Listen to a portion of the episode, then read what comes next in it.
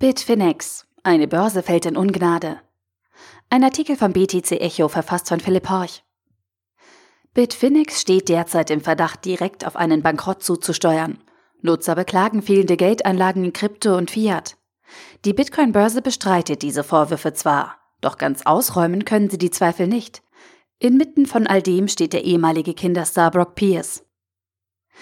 Die Bitcoin-Börse Bitfinex muss sich aktuell dem kritischen Kreuzfeuer ihrer Nutzer aussetzen. Der Hauptvorwurf ist, dass die Börse nicht mehr genügend Geldreserven hat, um ihre Kunden auszuzahlen. Hinzu kommt, dass sich viele Nutzer online beschweren, worauf das Unternehmen mit Zensur reagiert. Manche Nutzer befürchten sogar ein neues Mt. Gox. Die meisten bangen jedoch um ihre eingelagerten Bitcoin. Dazu werden die alten Verdachtsmomente wieder erweckt, dass der angebliche Stablecoin Tether doch nicht so stabil ist. Inmitten all dieser Unsicherheiten steht ein ehemaliger Disney-Star. Von der fragwürdigen Noble Bank, Brock Pierce, Tether und Bitfinex. Brock Pierce zählt zu den reichsten und bekanntesten Figuren in der Bitcoin-Szene. Forbes schätzt seine Kryptovermögen auf 700 Millionen bis eine Milliarde US-Dollar. Er hat in Unternehmen wie Mastercoin, Coinbase und Ethereum investiert und ist oft gesehener Gast auf Blockchain-Veranstaltungen. Doch der Weg, den dorthin führte, ist in vielerlei Hinsicht fragwürdig. Da ist zunächst die unangenehme Sache mit DEN, dem Digital Entertainment Network.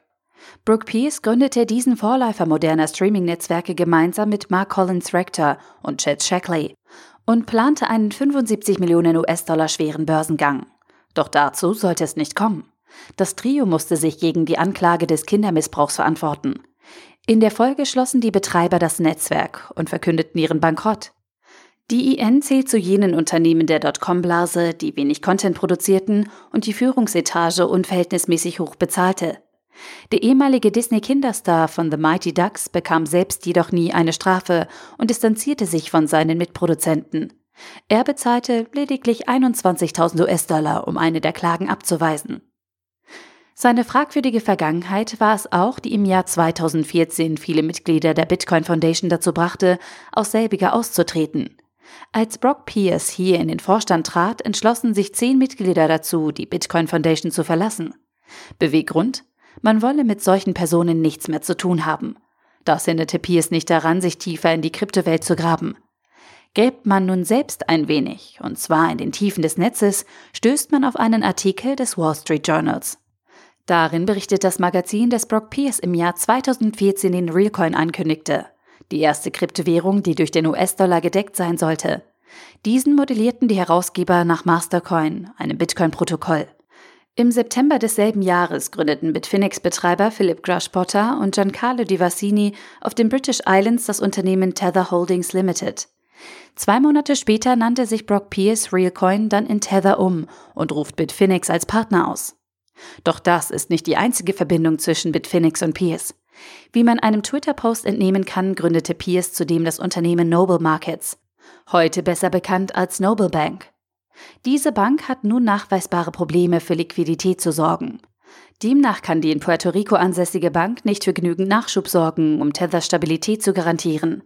Denn sie gehört zu jenen Banken, die diese garantieren und übrigens über Umwege an der Herausgabe jenes umstrittenen Reports beteiligt war, der Tether mehr Glaubwürdigkeit verleihen sollte. Was bedeutet das nun? Brock Pierce gründet Tether und die Noble Bank. Danach kauft Bitfinex Tether und wird zum Herausgeber des kontroversen Stablecoin. Die Noble Bank ist zum Teil dafür verantwortlich, dass es genügend Nachschub für Tether gibt. Während die Noble Bank nun im Jahr 2018 genau dafür nicht mehr sorgen kann, tauchen eine Vielzahl von verprellten Bitfinex-Nutzern auf. Alle bemängeln einstimmig, dass sie keine Abhebungen machen können, dass ihre Bitcoin verschwinden und dass Bitfinex nicht auf Kundenanfragen reagiert. Das alles kann man einem Medium-Post des Users Proof of Research entnehmen. Dieser stellt eindeutig heraus, dass es nicht nur eine große Anzahl an Nutzern gibt, die sich über verschwundene Einlagen beklagen.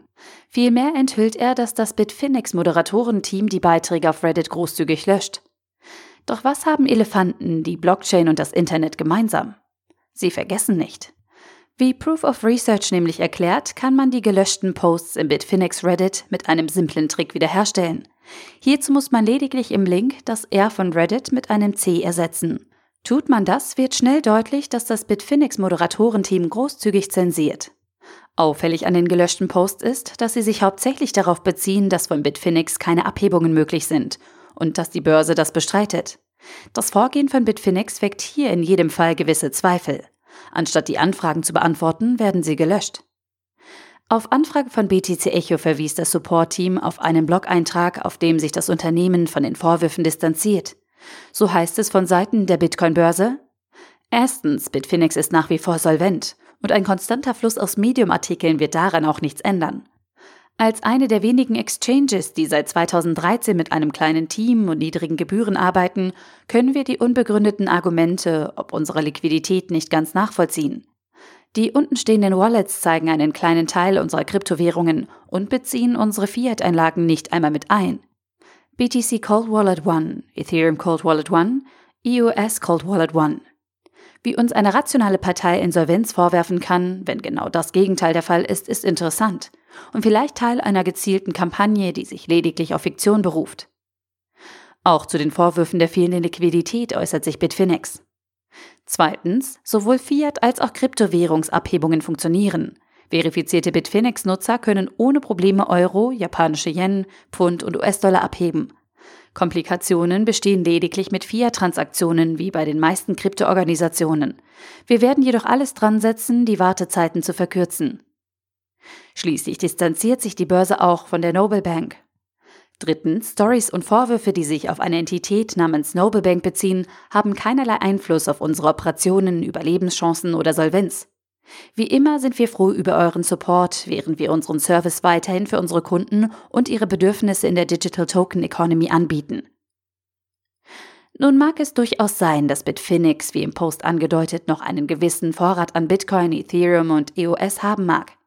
Wie die Zusammenhänge zwischen Brock Pierce, Tether und der Noble Bank jedoch zeigen, handelt es sich bei den Vorwürfen höchstwahrscheinlich nicht um Fiktion. Auch der zweite und dritte Verteidigungspunkt reicht bisweilen nicht, um die Zweifel gegenüber Bitfinex ausräumen zu können. Letztlich sprechen die gelöschten Posts, die sich teilweise auf Abhebungen in Höhe von über 100.000 US-Dollar beziehen, eine andere Sprache. Auch die Verbindungen zur Noble Bank wird Bitfinex nicht so schnell von sich weisen können. Eins steht jedenfalls fest. Die Praxis, die Bitfinex an den Tag legt und großzügig alles löscht, was ein schlechtes Licht auf das Unternehmen werfen könnte, ist keinesfalls vorbildlich und wird im letzten Absatz ihres Blogposts noch einmal betont. Sorry, the common form is closed at this time. Der Artikel wurde gesprochen von Priya, Vorleserin bei Narando.